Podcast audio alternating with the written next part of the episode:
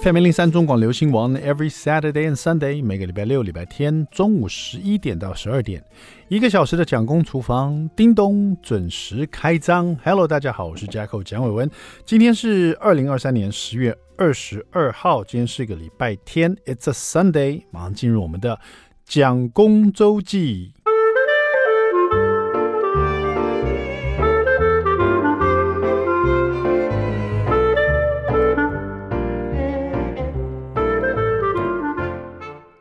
我觉得当爸爸最有趣的地方就在于可以近距离观察两个小生命越长越大，这样子，然后他们个性呢会越来越这个完整哦，甚至于一开始可能个性怎么样，到后来又不太一样，然后或者是你看这个小生命呢，从什么东西都不太懂，然后甚至于你很容易骗到他，就人家常说骗三岁小孩有没有？慢慢的到他四五岁、七八岁、十岁，真的什么都懂了，变成一个小男生哦，五六年级。我甚至记得我自己五六年级的时候，那个班上都还有还有在这个讲说谁喜欢谁啦，谁谁是 CP 对啊，干嘛的？现在叫 CP 了，以前当然没这个词了。就是谁还有会去跟对方告白，有没有？比如说什么呃五年级的时候跟对方告，然后三四年级就会咯，就得跟你喜欢的人告白。我在说是小学生哦，所以那天我就突然想到这一点，然后碰到我，我就看了我那个小五生的这个 Jackson 呢，就是我老大，我突然就问他说：“哎，Jackson 啊。”那个你们学校有没有流行在告白啊？他说一愣，我说有没有喜欢你的女生啊？他说有。我说你怎么知道他喜欢你？他有跟你说吗？啊有。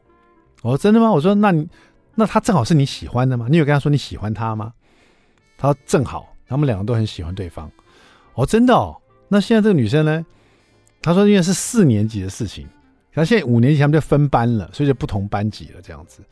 哦，我说哦，所以对他来说也没什么，就是他们小学生嘛，就喜欢对方，就喜欢这个人，也没有怎么样，就分班就分班了，所以就这样子，知道之后说说说过去了这样子，所以我就想到说，哎，真的耶，我那个自己会想到自己小学三四年级跟，然后看了自己儿子，然后也会好奇说他是不是跟自己当时成长的过程所经历的都差不多这样子。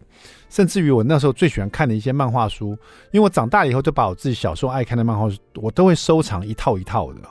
比如说现呃，我们家就一整套什么怪医黑杰克啊，就是以前叫做怪医秦博士啊，现在你讲秦博士，人就觉得这什么老人的漫画书啊，叫做怪医黑杰克，是有关一个医术很高超的医生的。我家有一整套这样子，然后我就想，哎，我以前三四年级就特别喜欢看这个。所以我就拿梯子啊，因为我我把它放在那个很高的柜子上面，然后把它拿下来，一本一本借给 Jackson 看，因为他已经小五了嘛，他就觉觉得很好看这样子，就觉得跟儿子一起再再重新过一次小学生的生活，蛮有趣的。但是儿子是老大是双子座的，我发我发现双子座他跟双鱼座，就我自己双鱼座的，我们两个有点雷同，就是说他跟我有点像，就是会有点那种矛盾的依恋啊。为什么说矛盾？就是说。比如说，我我观察到就是老大，他从小时候小一到现在小五了哈，每一次去学校的时候，他都会对我依依不舍，就 就是他会跟我十指紧扣，然后跟我说拜拜，然后到了门口还会再回头看我一眼，再跟我挥挥手这样子。但是呢，我的老二就是我的小的这个儿子，他现在从一年级到二年级，他永远都是一去不回头。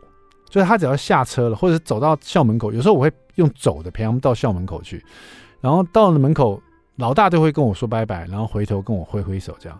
可是老二呢，小儿子他是射手座的，他就像一一个弓箭一样射出去就不回头了，拜拜，他说一次就够了，他就直接就进校门。然后呢，他只要进校门，他一定会跟校门口。现在现在学校我不知道大家是怎样，可是我们学校校长都会站在门口，我们那个国小的。小学哦，校长他永远都会站在校门口跟同学们说早安这样子。那不是每个同学经过校门口都会跟校长打招呼的，不是每个同学都这样子，有的很内向嘛。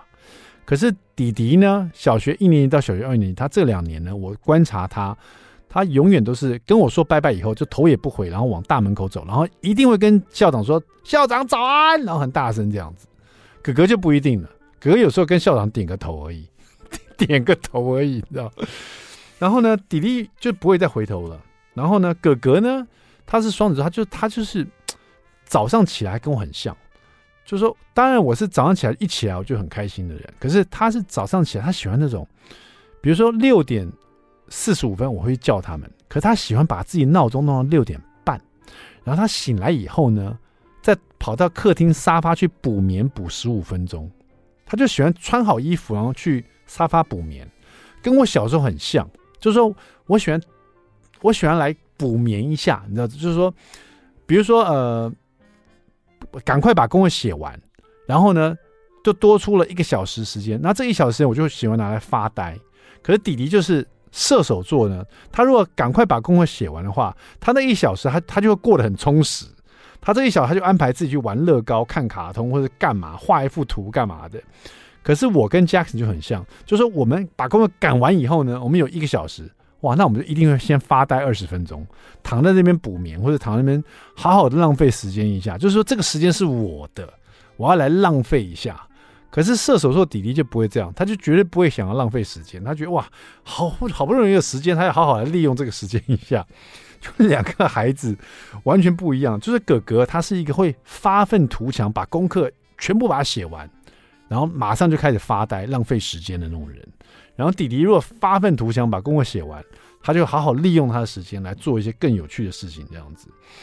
然后弟弟这个射手座真的是，我常常觉得他这行动力非常强，想到什么就去做什么这样子。然后就是像射出去箭一样。然后哥哥双子座就真的有点像有两个人互相的拉扯，一个说要出去玩，另一个想要躺在床上这样不想动。所以我很能体谅他，因为我是双鱼座的，也是有这种个性，就是。又很喜欢热闹，可是呢，我跟朋友出去聚会的时候呢，又在聚会当下，我又是最孤单的那个人，就喜欢坐在那边自己品尝着孤孤独。然后朋友说：“怎么心情不好？”我说：“没有，我只是想要在外面看热闹，然后就坐在那一个人想自己的世界，这样子，就是很矛盾的一个人，知道？Anyway，有两个这种不同个性的孩子，然后跟他们一起过小学生活，再重新过一次，然后再体验他们的个性，真的是很有趣的一件事。当爸爸真的蛮快乐的。”辛苦，但是很快乐。好，休息一下，待会马上回到蒋公厨房。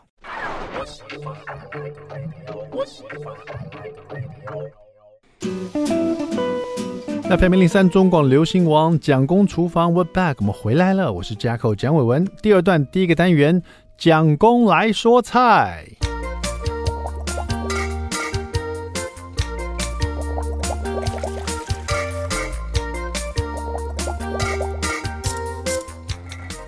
好了，其实我在这个脸书上面开始抛这个帮小朋友做午餐的便当啊，就有一些网友很好奇，也很热心问我说：“哎，现在学校不是都有营养午餐吗？为什么小朋友还要这个爸爸帮他做便当呢？”那很简单，就是因为我的大儿子他有麸质过敏啊，就是麸质过敏的话，就很多小麦制品啊、面类啊，还有很多比如酱料类的东西，酱油啊。啊，如果你不用无麸质酱油，你吃了普通酱油的话，你身体就会有反应的。那我的小朋友是会过敏啊，会起红疹啊，会抓，也甚至于抓到破啊，这样，所以就很麻烦。所以到后来就是还是爸爸帮他带便当最方便了哈。那讲到这个无麸质的料理呢，甚至于这个连咖喱块都不能用，因为咖喱块里面它可能普通里面可能会有一些酱油类的东西或者调味料，他吃了也会过敏。所以那天我就看到 Masa 老师哦，有呃推荐了一道就是叫做。做奶油呃 yogurt 咖喱鸡这样子，他好像是说奶油咖喱鸡啦。可是我发现他的鸡肉是用 YOGUR 去腌制的。然后这个咖喱呢，虽然 Masa 老师是日本人啊，但是他并没有用咖喱块，他反而是用咖喱粉来制作这道料理。听说他是在加拿大吃到这个。加拿大印度餐厅吃到的，然后他觉得很好吃，跟大家分享。我那天做了，我觉得哎，真的很不错。尤其用 YOGA 去腌制过的鸡肉很嫩，然后那个 YOGA 呢也会在这咖喱里面也会有一个酸酸甜甜的味道，真的很解腻，然后又有别于一般的咖喱的味道，很棒。大家可以试试看哈。那这个另外一个原因就是我买了很多从每个美式大卖场买的去骨鸡腿肉，对，我就是常常在看有什么去骨鸡腿肉。可以做的料理哈，那好，那这个去骨鸡腿肉我们买回来以后呢，就是像我一样，就把鸡腿肉先切成适口大小以后呢，然后就照 Masa 老师写的哈，他是把呃无糖的 yogurt 啊跟这个鸡肉拌在一起。那在拌之前，他会在这个鸡腿肉上面呢，比如说你两块的去骨鸡腿肉切成呃适口大小以后呢，那这个分量呢，你就加一大匙的咖喱粉。那这咖喱粉你用任何你喜欢的咖喱粉都可以。咖喱粉里面并没有一些麸质的酱料，所以是你可以注意看一下。那咖喱粉里面最好不要有这种其他的粉类的哈，就是说不要有面粉啊什么的，大部分都没有了哈。那你就把它放一大匙进去，然后跟鸡肉抓捏一下，然后就把 yogurt 呢大概也放一碗进去，然后。就这个 yogurt 要裹覆住所有的鸡肉，然后让这个粉类呢也变成说可以入味到这个鸡肉里面，最好可以腌一整个晚上哦，最少要两个小时哦，让这个无糖 yogurt 呢把这个鸡肉呢变得更软嫩，然后让这个咖喱粉的味道吃进去哈，就放旁边先备用，两个小时最少，过夜更好哈。那另外呢，我们就开始来制作这个。咖喱鸡的另外的部分哈，那咖喱鸡另外部分它要用的香料是这个姜末，还有那个蒜泥哈。这两个如果说你有磨泥器最好，或者是你直接把它都切细碎，所以你可以用蒜碎或者是姜碎哈。先用二十克的奶油哈，无盐奶油，热锅了以后让奶油融化，然后把姜碎。和呃蒜碎一起加入，大概各一大匙，然后用奶油把它煸香哈。那如果是不是用碎，是用泥的话，也更很更快哈。那奶油很快融化了，那很快你就闻到奶油的香气跟姜跟蒜的味道哈。因为这个味道香气出来以后呢，你就可以开始把你的那个呃。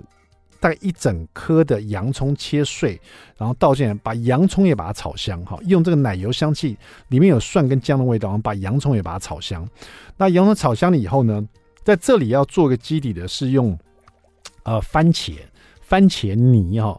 你可以自己做番茄泥，就是比如说买两颗牛番茄，用果汁机把它打成泥，然后这时候把它倒进来一起煮，因为它这个基底是用番茄的酸甜味。加上咖喱还有优格的味道，所以你可以想象它煮出来的咖喱的味道是酸酸甜甜，又带了咖喱的那个辛辣味哈。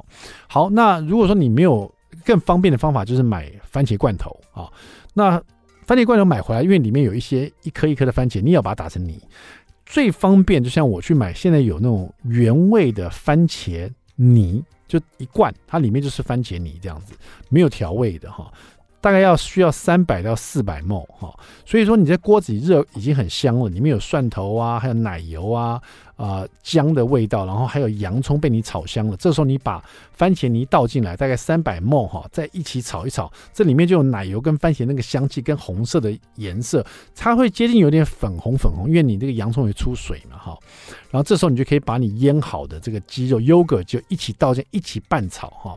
所以你想想看那个 yogurt 的泥哦。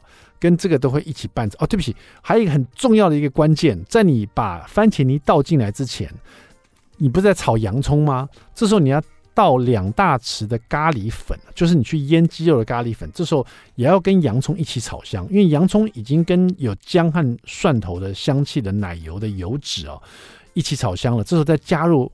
咖喱粉，那咖喱粉的香气出来以后，你再把番茄泥倒进去，再把优格鸡放进去，一起去炖炒，然后拌一拌。那时候水分也很多了嘛，之后再加一百 CC 的水哈，再补一点点，然后把它煮个上盖，慢慢煮哈，煮个大概煮到全熟也要有呃十五到二十分钟，小火慢慢煮哈，让里面的鸡肉全部熟。那因为它是优格去腌的，所以会。慢慢小火炖的话，还是蛮软嫩的。最后，最后再加一点点酱油去调味哈，然后再加一大匙糖哈调味，这一道料理就完成了，很简单啊、然后，如果你还想要让它更浓郁一点，你可以加点鲜奶油或是牛奶进去，让它更或者是椰奶都可以哈。我都试过，我觉得都很好吃。你在家可以试试看这一道很好吃，用咖喱粉炒出来的奶油优格咖喱鸡。你在家可以试试看这一道。奶油 yogurt 咖喱鸡，好了，休息一下，待会马上回到蒋公厨房。I like 103, I like radio. FM 零零三中广流行网蒋公厨房，我们回来了哈。今天我们厨房里要连线出去给一位很奇特的中医师哈。这位中医师呢，哎，不能说奇特了，就是说比较少有中医会出这样的书，因为这个中医师他出的书叫做《中医断食一六八》哈。我们通常听到。来执行断食的，通常都好像好像比较多是营养师哈，所以我对断食一六八这个概念好像都是跟营养师连接在一起哈。那可能现在中医来做这个断食一六八有什么样特别的一个见解？好像好像蛮特别，因为这本书还蛮厚的，一个中医师要写一本断食一六八，这蛮多东西。我们我们今天连线给这个全真中医诊所的总院长哈，楚博金博金院长，你在吗？啊、我在。呃，各位听众大家好。是的，博金院长，你本身就是自 自己在做这个一六八的人体实验，是不是？断食一六八，这是你自己适用在你自己身上的吗？请问中医界对断食一六八是什么样的看法？嗯，其实断食一六八在很多年前就还蛮风行的，嗯，所以其实已经有很多人呢。在呃断食当中就已经得到很多的好处，嗯啊、哦，那我们这些年呢做下来，发现说，其实很多人在做断食的时候啊，哈，为什么会有一些人说什么胃不舒服啊，或是呃效果不好啦？其实我觉得问题就出在于说，没有去做正确的吃法。还有呢，就是没有了解到自己体质的问题，所以呢，如果从我们中医的养生角度，呃，中医有一个叫十二时辰养生法，不知道主持人你有没有听过？呃，我我我大概你这样讲时辰养生嘛，就是常常会听到中医说啊，十一点啊。就要上床躺平睡觉、哦、啊，十点钟 躺平，然后十一点是走什么什么？譬如说十一点的时候是养生，什么经？这走到什么啊？对、呃、对，什么经？呃，十一点是走胆经。胆经啊，胆经，对对对对对。所以所以是说，在那个时间很重要。所以所以我大概能。对十二个时辰里面，这对那个十一点钟比较有深刻的感觉。对，大部分人家都知道胆经，再来就是凌晨一点到三点的肝经。那如果说我们把这个十二时辰的养生法，再把它应用到这个一六八断食，嗯，这个都是算时间的管理法，对不对？就是我们在呃健康的管理法上面跟时间有关的，把它结合在一起的时候，我们其实做不同时段的断食，对效果也会不同。哎呦，这个以这个观点来看，以一个中医来看，这个断食一六八又有不同的一个这个效果，蛮特别的。因为我们大部分做一六八断食，为了简单方便，就是从中午十二点就就开始吃东西嘛，一直吃到晚上八点钟就不吃了，这样，也就是九点、十点、十一点、十二点这中间的这个十六小时，我们是不吃东西的。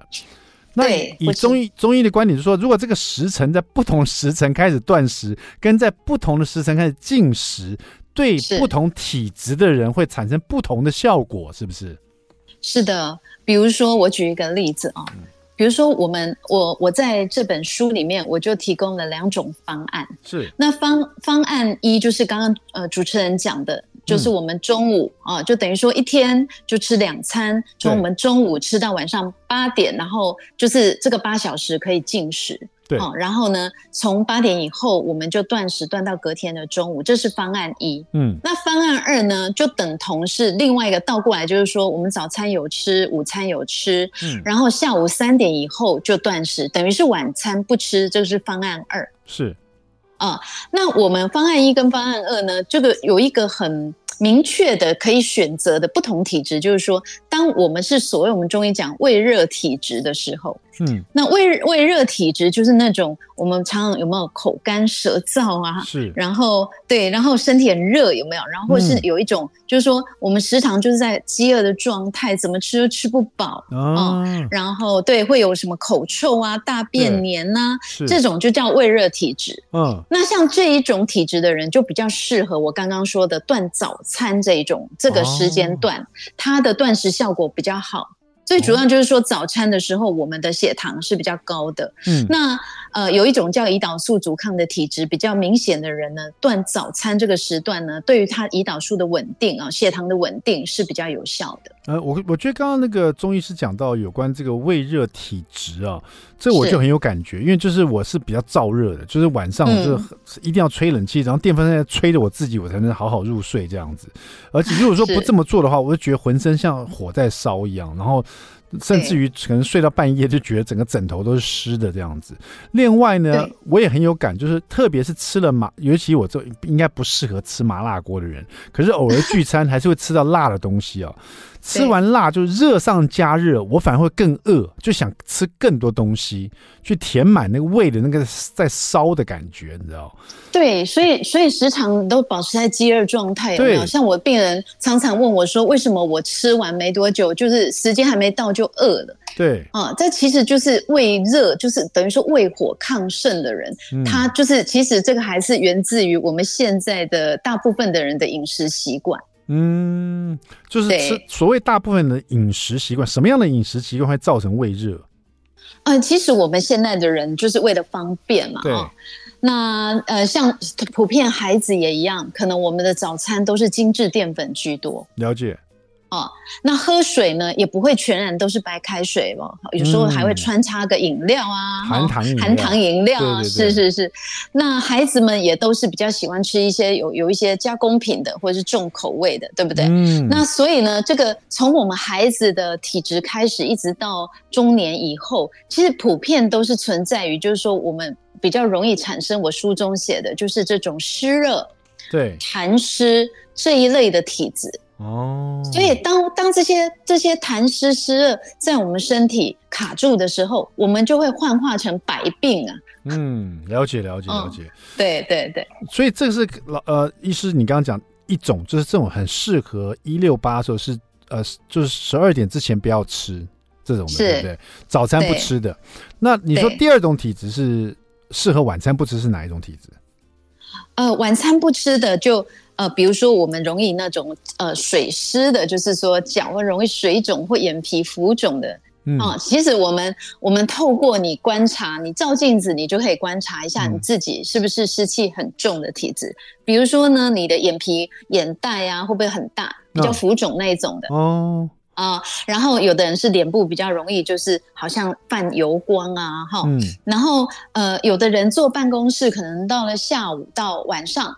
都会觉得脚已经就是比较肿了，可能跟早上有差距了。嗯，这个就叫水湿体质。那这种人是不是，比如说你跟他握手，他手会手汗比较多，或者他脚掌比较容易出水呢？呃因为他的湿气重哦，他如果没有经过运动把汗导到我们正常的汗腺，他就会容易在手脚这些地方去排汗。哦，所以这类的体质呢，就蛮适合是在我刚刚说的方案二，也就是说，其实下午哦，下午有一个有几个时段对水的代谢很重要。第一个时段是下午三点到五点，这个叫膀膀胱经的时段。嗯，然后再来的话，我们傍晚下班那个时段就是我们的肾经。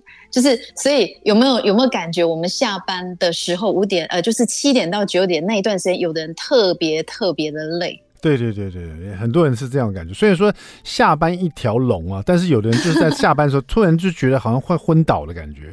对，然后可可是有的人很妙哦，就是九点一过。又一条龙了，又又可以了，对对对，对 对对，所以这几个时段，其实如果我们断食，对于这一类水湿体质的人，是很能够帮助他水分代谢的哦。嗯，所以这个蛮不错。所以我现在了解这本中医断食一六八，其实以中医角度来看的话，第一个就是先把人分成两种，一种是水生，另外一种火热的，水生火热两种型。嗯、水生、嗯、对，这一个我是火热的嘛，还有水生就容易水肿那种出 水出不去的那种人嘛，哈。这两种人在不同时段来执行一六八，所得到效果就不一样了。那我们以中医角度来看，看其实这本书还蛮丰富的哈。我们稍微休息一下，待会我们再回来来请教。我们的全真中医的诊所的总院长哈，我们的楚博金院长啊，有关这个中医断食一六八，别走开，马上回来。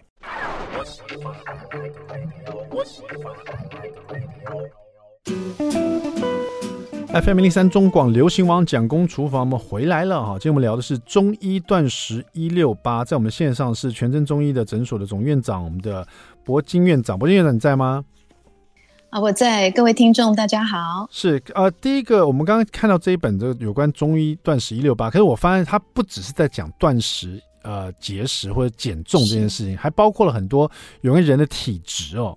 尤其呃，在第一章你讲到说百病始于湿哦，就是讲到说不管是你不够湿还是你太湿，都会造成你有病，是这个意思，是不是？是，其实湿吼是已经来到有一点像病理了。嗯，我们正常，我们身上有好的水哦，比如说我们需要呃不不要干眼症，是不是眼睛要润滑？我们需要口水，对不对？对。然后这个都叫好的水，这个是正常的水。嗯。但是如果我们吃太多，我们刚刚前面谈的那种呃比较呃精致淀粉啊，或者是喝饮料或冰的，是不是就产生一些病理的东西出来？这些病理的东西统称为湿。对。对，那我们湿又可以再分一下，比如说我在书中有写，呃，分痰湿啊、湿热啊，还有寒湿啊、风湿，所以这些湿有各自不同的症状跟表现。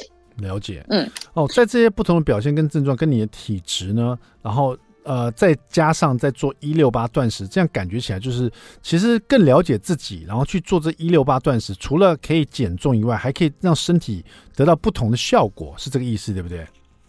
是，呃，其实我们不同的地方的湿哦，比如说我举一个例子，我们假设说我们腹部脂肪好了哦，对，那有的人腹部其实他的手脚很细的，但是就腹部脂肪很肥厚的，嗯 啊，那这这类的人其实很多人呃是蛮常见哦，有时候你会觉得他是瘦子，其实他还是有这种腹部脂肪比较厚的状况，嗯，那这一类的状况呢，其实他的这个湿的来源呢、啊。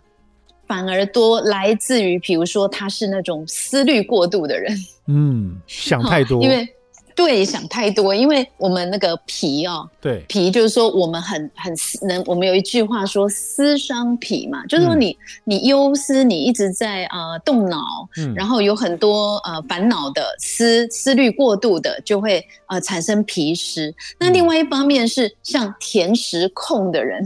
哦，他就容易脾虚，就是生湿。嗯、对哦，OK，好。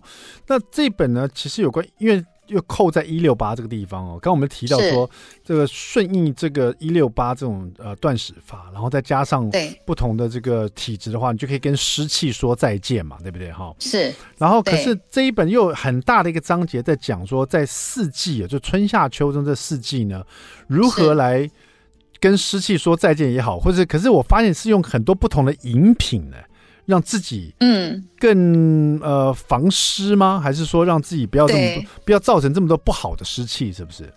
好，我们前面讲的一六八哈，如果我们已经搞懂了，我们最有效的时间十六小时，我们做到了，那接下来很更重要的一件事就是那八小时，我们该怎么吃，怎么喝。啊，对，有的人在做一六八的时候，就是十六小时不吃，可那八小时还是 吃蛮多精致的，对，没错，没错，对，很多不该吃的东西。对，所以有的人呃以为那八小时是就是呃把所有要吃的这个哈、哦，就等那八小时，然后就乱吃。那事实上，当然它还是会呃就是效果会不好，也甚至于呢会产生更大的一个反弹。嗯、哦，所以呢，我们刚刚讲了前面十六小时，我们好不容易做到了，终于做到了，然后。呢，八小时就是这个所谓的关键八小时的祛湿饮食。嗯。那为什么我的这个书中哦，其实呃茶饮呐、啊，然后还有一些呃用中药下去除湿的一些呃食材啦，我都有写得很完整。那为什么茶饮那么多呢？嗯。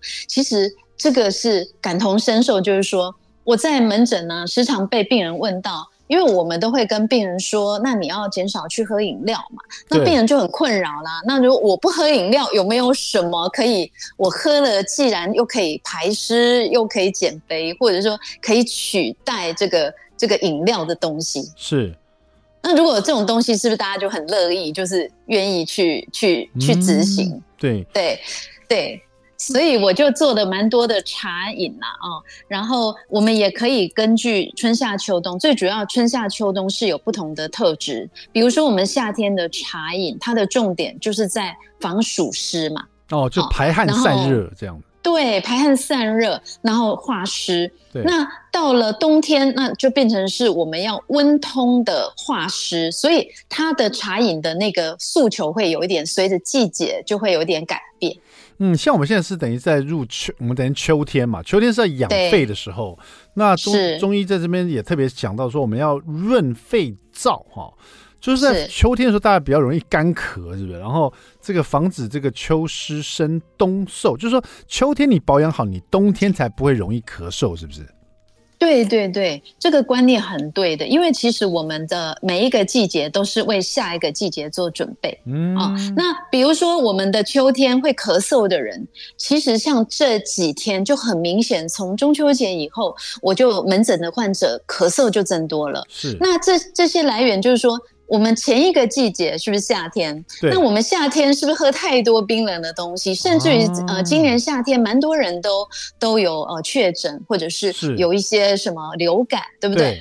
那那这呃，如果这个夏天有经历过这些问题的人，那在秋天这个季节在转的时候，他可能莫名其妙就开始喉咙痒，就开始会咳了。嗯。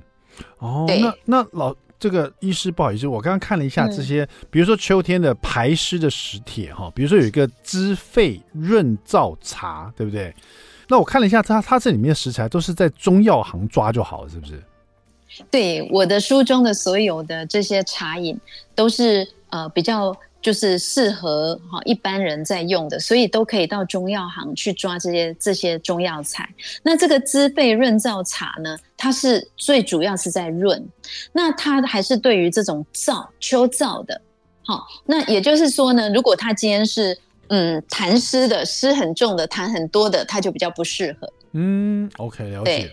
那所以说，我们也是要先利用这本书去了解一下大概自己是什么样体质的人。那可不可以简单就划分为刚刚讲的这两种，就是水深火热型的人，然后再去看这个，再去看这些茶饮哪些比较适合自己呢？对，因为我我们的呃水深火热，就是假设我来讲呃湿热跟痰湿好了，嗯，嗯，那痰湿呢？它呃，其实分的很两边的哈，更明显的两个对立的是寒湿跟湿热啦。嗯，好，那湿热的话，只要有热这个字，那我们的我们的身体一定都是会有一些口渴啊、发热啊，哈，然后或者是口臭啊，或者是我们的身体的体味也会比较重啊，或者是呃分泌一些油脂。那如果说在湿热体质中，很容易我们每一个系统都很容易发炎。嗯。对，比如说我们很容易鼻窦炎，或者是很容易胃炎，或者是很容易阴道炎、尿道炎，这个就是湿热体质。是是是，对对。那那如果寒，那这样子湿热体质是比较适合用什么样的茶饮呢？如果在秋天的时候啊，湿热体质在我们茶饮当中啊，哈，我我有蛮多的都是在呃除湿清热的。是啊，呃，我的茶饮，比如说呢，有一个。呃，消食减脂香茶饮，这个就是我上面有标，它就是湿热在用的哦。啊，那它就是有消食积啊、降脂通便跟利水化痰的作用。这听起来这太厉害，有点像你可以又又可以利水，又可以通便，还可以消食，这个这感觉是很每个人都需要的一个除湿机耶。这很棒，对，所以，所以我们的听众哦，如果说看这本书，你可以先在第一章先了解你自己的症状是在哪一个呃，比如湿热或者是痰湿或寒湿。那在后面的这个茶饮呢，每一个茶饮我都有标，它是湿热用的，或者是痰湿用的，或者是虚的。嗯、对对对，就是会写得很清楚。好，那因为这本书啊，中医断食一六八，在十六小时不吃跟八小时吃的这八小时可以吃的时间里面，吃什么跟喝什么就很重要了。所以这本书有很大的篇幅在于推荐大家要什么体质人吃什么跟喝什么。那除了喝以外呢，还有很棒的食物。待会广告过后回来呢，我们请我们的中医师推荐一道哦，在秋天大家可以吃的时候，其实蛮。蛮出综合的这个呃食物，在你这个八小时可以吃的时候，可以让自己可以获取到又营养，然后又对你的身体很不错的这个食物。别走开，马上回来。I like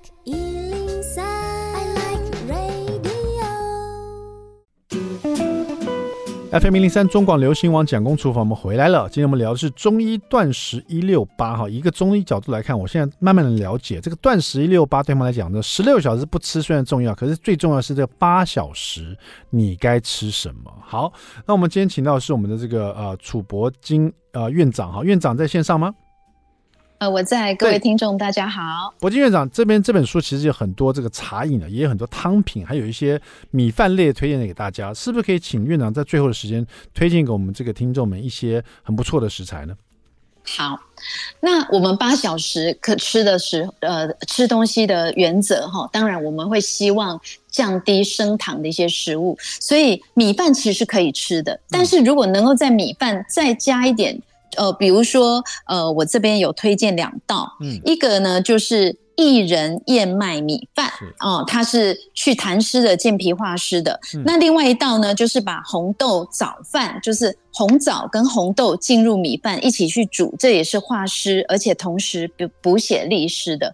那我们用这两道饭当过当做主食哈。嗯听起来不错，对，因为普通吃米饭它是比较精致的，然后加上这些五谷杂类的，那又对自己身体又很不错哦。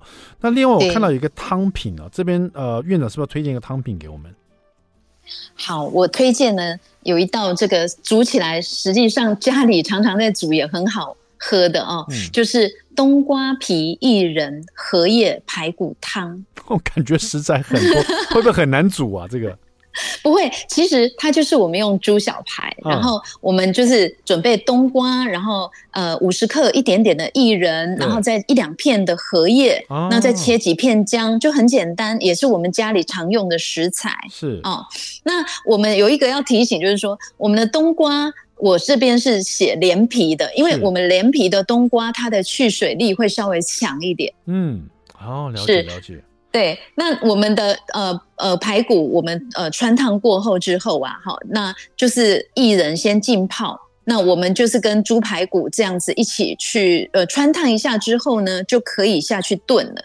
那炖起来，其实这套汤汤品真的是很很鲜美，然后又很很利水，这样子。好，把所有食材放进去煮，煮完以后加点盐调味，很简单，又可以吃到所有的这个这个等于说是祛痰、可以利水消肿的一种汤品。冬瓜皮薏仁荷叶排骨汤哈，这里面呢，我们中中医的这个断食一六八里面呢，八小时要吃什么喝什么，很重要，应该在注意事项。大家如果有兴趣的话，一定要去看看这本书。哦谢谢我们的全真中医。诊所的总院长，我们的楚博金院长，院长，谢谢你喽，谢谢。嗯，好，我们蒋公厨房，下次再见，拜拜，拜拜。